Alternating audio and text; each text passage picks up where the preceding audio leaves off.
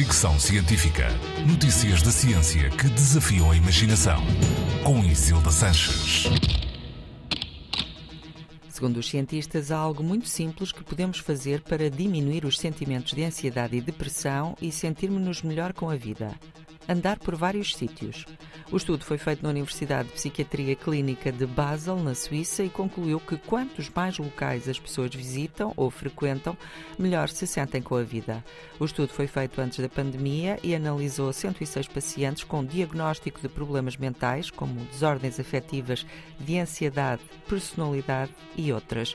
Alguns estavam internados, outros não, mas todos tinham acompanhamento médico regular. Durante uma semana, os pacientes usaram um telemóvel que registou as suas deslocações no GPS e responderam a vários questionários sobre como se sentiam.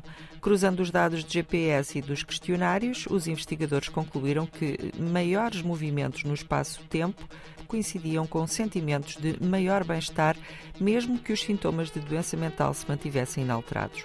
Os autores do estudo, publicado no BMC Psychiatry, concluem por isso que movimentar-se entre vários locais não é suficiente para eliminar os problemas de doença mental, mas melhora o bem-estar subjetivo. A atividade física tem mostrado capacidade de melhorar o bem-estar e a saúde mental, mas até aqui todos os estudos têm focado a atenção no exercício deliberado, faltando por isso conhecimento sobre os efeitos da atividade física espontânea, como acontece neste caso. Fricção Científica.